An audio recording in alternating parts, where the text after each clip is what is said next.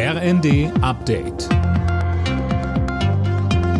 Stündlich neu. Auf den Punkt informiert. Ich bin Tom Husse. Guten Tag.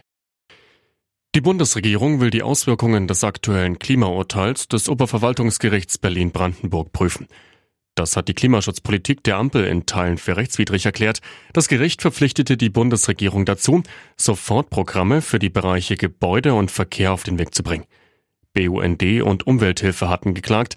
Antje von Brok vom BUND sagte im ersten, Klimaschutzziele sind nicht verhandelbar und es sind auch keine Neujahrsvorsätze, die man Jahr für Jahr schieben kann, sondern sie müssen in dem laufenden Jahr und in jedem Sektor eingehalten werden. Zum Auftakt der Weltklimakonferenz in Dubai gibt es bereits erste Erfolge. Deutschland und die Vereinigten Arabischen Emirate haben insgesamt 200 Millionen Dollar für Klimaschäden in ärmeren Ländern zugesagt. Das Geld kommt in einen speziell dafür eingerichteten Fonds. Henry Kissinger ist tot. Der frühere US-Außenminister wurde 100 Jahre alt. Kissinger ist eine der prägendsten Figuren der Weltpolitik nach dem Zweiten Weltkrieg. Mehr von Anne Brauer.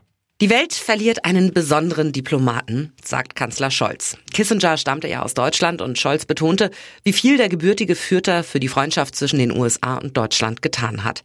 Und Bundespräsident Steinmeier erklärt, mit seiner Entspannungs- und Abrüstungspolitik hat Kissinger den Grundstein für das Ende des Kalten Krieges und für den demokratischen Wandel im Osten Europas gelegt. Zürich und Singapur haben New York als teuerste Stadt der Welt abgelöst. Das zeigt das Ranking des britischen Wirtschaftsmagazins Economist.